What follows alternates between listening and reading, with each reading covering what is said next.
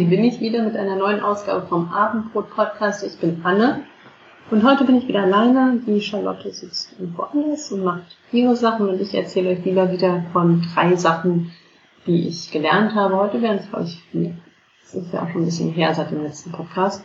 Ähm, und äh, ich fange direkt an. Jetzt muss ich mein Zettelchen sortieren.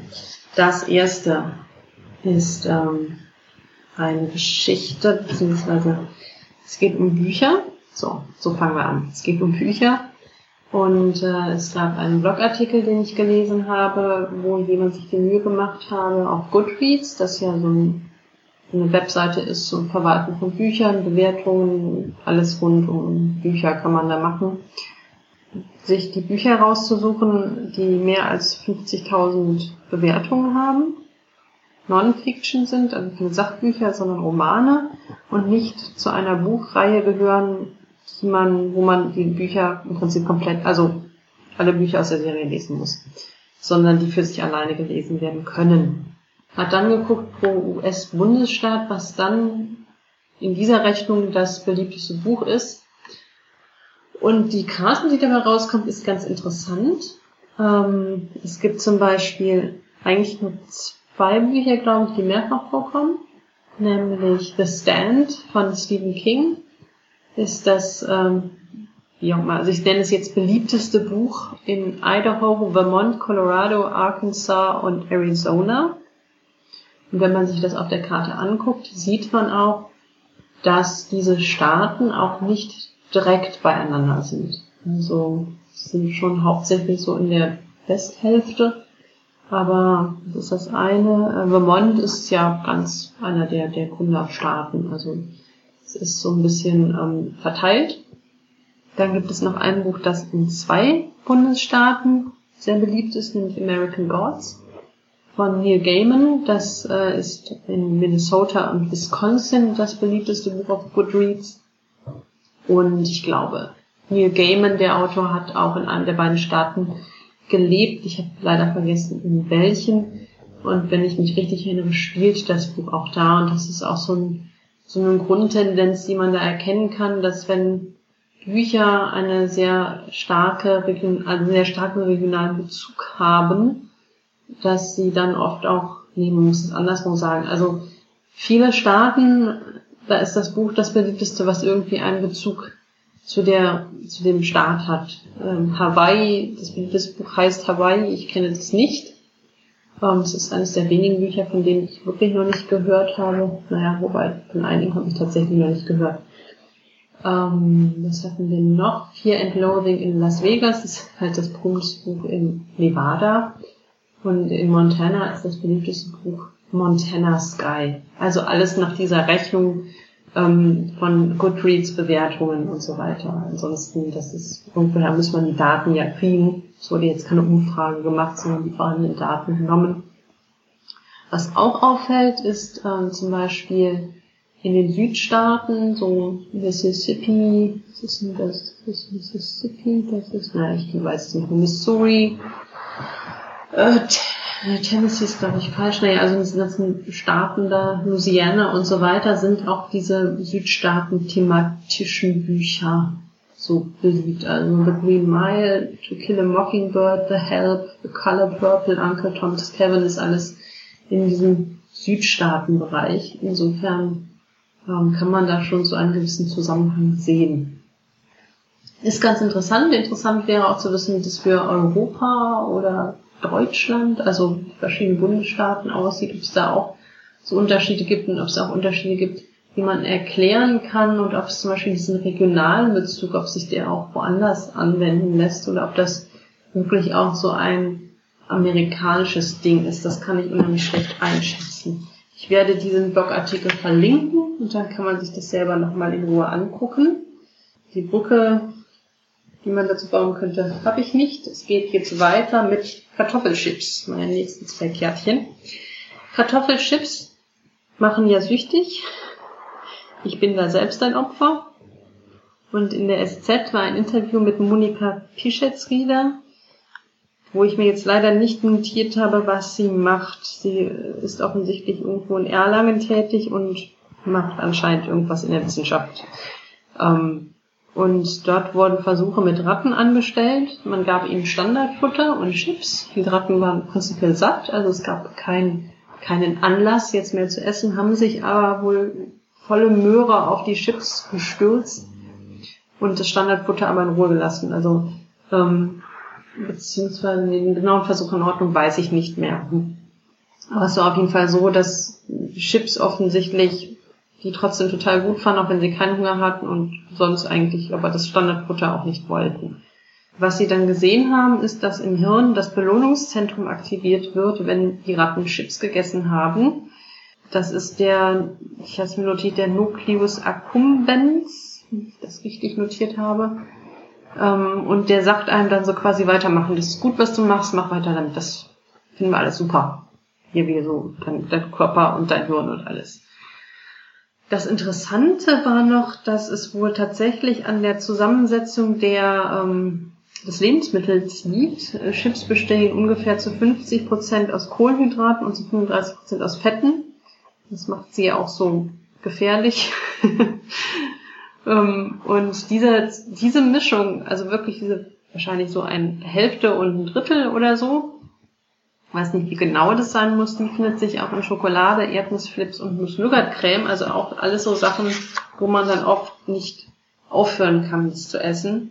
Und es liegt wohl wirklich auch an der Mischung. Also es ist jetzt nicht der Gesamtanteil oder man kriegt das auch den gleichen Effekt nicht hin, wenn man jetzt sagt, wir haben jetzt 50% Fett und 35% Kohlenhydrate, sondern diese Mischung ist wohl anscheinend ausschlaggebend dafür, dass dieses Belohnungszentrum im Hirn aktiviert wird. So habe ich es jedenfalls verstanden. Das nächste, was ich erzähle, da geht es um Bienen. Ich habe ein Buch gelesen, das heißt Die Bienen.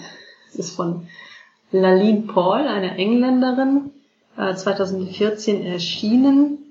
Und äh, ich komme ja aus einem Entomologenhaushalt, beziehungsweise mein Vater ist Entomologe, Insektenforscher, ähm, hat sich ein bisschen spezialisiert, also so der Hauptzeit ähm, auf Wespen und ähm, Delfin, glaube ich auch.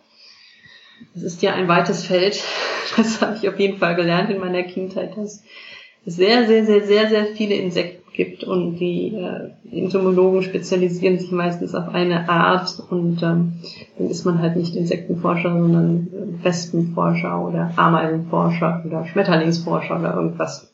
Deswegen hat mich aber dieses Buch auch so angesprochen. Und ich würde es tatsächlich, also richtig zuordnen kann man es nicht, einem Genre, dazu ist es zu seltsam, zu nicht zu gewagt, aber es ist sehr gewagt, dieses Unterfangen, das Laline Paul anstellt, denn sie beschreibt oder sie schreibt diese Geschichte, ein Roman, also kein Sachbuch, sondern wirklich ein Roman, eine Geschichte aus der Sicht einer Arbeiterbiene.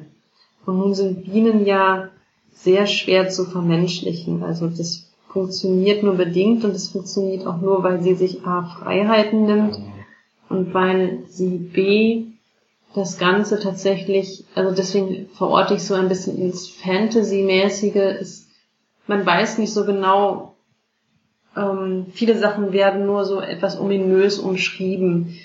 Es geht natürlich viel Spiel in diesem Bienenstock, weil es ist nun mal das Heim der Bienen. Und dort gibt es so Mosaikkacheln, die eben Botschaften transportieren, wenn man drüber läuft. Und ähm, die Bienen können darüber, dass sie ähm, über ihre Antennen miteinander kommunizieren und auch in einer gewissen Weise in, in die Gedanken der anderen Bienen gucken. Und solche Sachen werden nie richtig beschrieben, wie das funktioniert, sondern werden, sie werden vorausgesetzt, als dass das jetzt so ist. Ähm, das macht das Ganze immer ein bisschen fantastisch, ein bisschen esoterisch, aber nicht im negativen Sinne, sondern einfach auf so einer Ebene, wo man sagt, gut, man muss das als Leser so hinnehmen, dass die Bienen irgendwie über Kacheln laufen und dabei Informationen aufnehmen oder Gefühle wahrnehmen. Ähm, dann funktioniert es aber sehr gut. Ähm, es geht um eine Biene namens Flora 717. Die schlüpft im ersten Kapitel ähm, und ist eigentlich eine Hygienearbeiterbiene, die aber sprechen kann, was die Hygienebienen normalerweise nicht können. Und äh, diese Biene funktioniert in diesem Buch auch ein bisschen als die Botschafterin dafür, dass, ähm, dass man lernt, wie dieser Bienenstock funktioniert. Also eigentlich ist das Leben einer Biene sehr eintönig.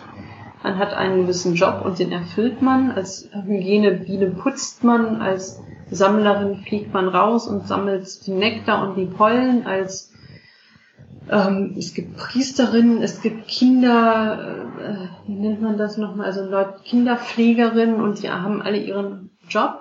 Und Flora fällt da so ein bisschen raus, schon allein dadurch, dass sie eigentlich überqualifiziert für ihre Aufgabe ist, schon allein dadurch, dass sie sprechen kann und durchläuft dann so verschiedene Stationen in diesem Bienenstock, um dann letztlich den Leser so ein bisschen mitzunehmen und zu zeigen, so funktioniert das.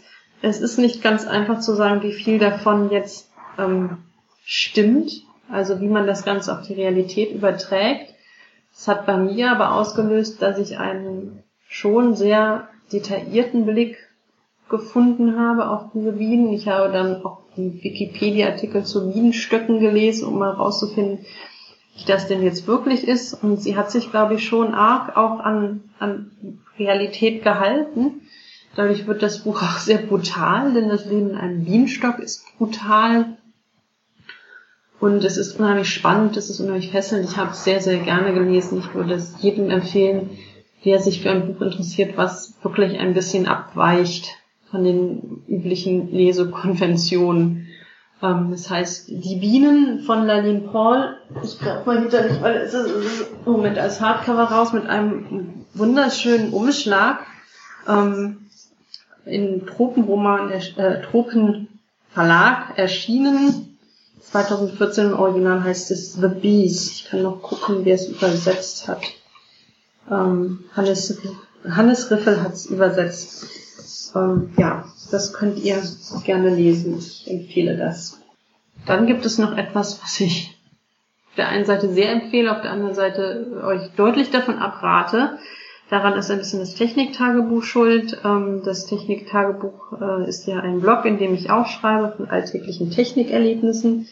Äh, Katrin Passig hat das vor anderthalb Jahren ungefähr gestartet und wir haben einen kleinen Technik-Tagebuch-Redaktionschat bei Facebook, der sehr ähm, aktiv ist und ähm, im Technik-Tagebuch-Redaktionschat äh, haben die Leute angefangen, über Duolingo zu reden. Duolingo ist eine Sprachlernplattform, die sehr gamifiziert ist, was das Ganze im höchsten Maße süchtig machend macht. Und dementsprechend möchte ich alle davor warnen, die A, ähm, zu sowas neigen, also zu solchen Suchtverhalten neigen, wie zum Beispiel ich, und B, auch viele, viele andere Sachen zu erledigen hätten, tut es nicht.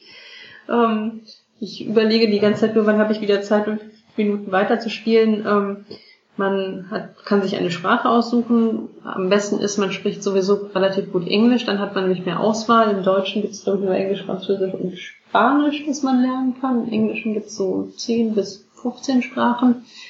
Ich habe jetzt angefangen mit Italienisch, Türkisch, Niederländisch und Französisch. Französisch ein bisschen zur Entspannung und um mir selber zu beweisen, dass ich ja wohl sehr gut Französisch spreche. Was nicht immer funktioniert. Und man macht dann halt so kleine Lektionen, die so drei bis fünf Minuten dauern, je nachdem, ob man es am, in der App oder am, am Computer spielt. Ist es auch so leicht anders, was man machen kann. Ähm, das ist ganz interessant. Wenn man beides macht, dann merkt man die Unterschiede. Naja, und dann sammelt man so Punkte, man levelt so ab. Das heißt, ich bin jetzt irgendwie Level 7 in Französisch und Level sechs in Italienisch. Türkisch finde ich am schwierigsten, weil das wirklich kaum noch was mit unseren Sprachen zu tun hat. Ja, und ähm, macht unheimlich viel Spaß. Man kann sich da mit Leuten befreunden und dann sich gegenseitig irgendwie auf der Top-Ranking-Liste irgendwie von den Plätzen schubsen. Und es ist ganz furchtbar, weil man halt das klassische Prinzip hat von, ah, da kommen eine Runde mal noch. Und dann werden es zwei Runden oder fünf oder zehn. Also, ähm, die Empfehlung müsst ihr jetzt nehmen, wie sie kommt. da müsst ihr euch selber am besten kennen. Äh, wenn ihr noch Kommentare habt oder irgendwas anderes loswerden wollt, findet ihr alles auf meinem Blog zum Podcast, dem abendbrot-podcast.de. Ihr könnt mir auf Twitter folgen unter Anne Schüssler Und was könnt ihr noch machen? Das war's eigentlich. Da steht eigentlich alles auf dem, dem Blog, beziehungsweise auf der Webseite, denn es werden ja nur Episoden gebloggt. Achso, ihr könnt noch auf meinen Blog gehen, nämlich anneschüssler.com. Das geht natürlich auch. Ja, das war's. Wir haben schöne Sachen gelernt. Ich mache das Ding jetzt zu, hoffe, dass der Audacity nicht äh, ein zweites Mal abstürzt, weil nochmal nehme ich das nicht auf.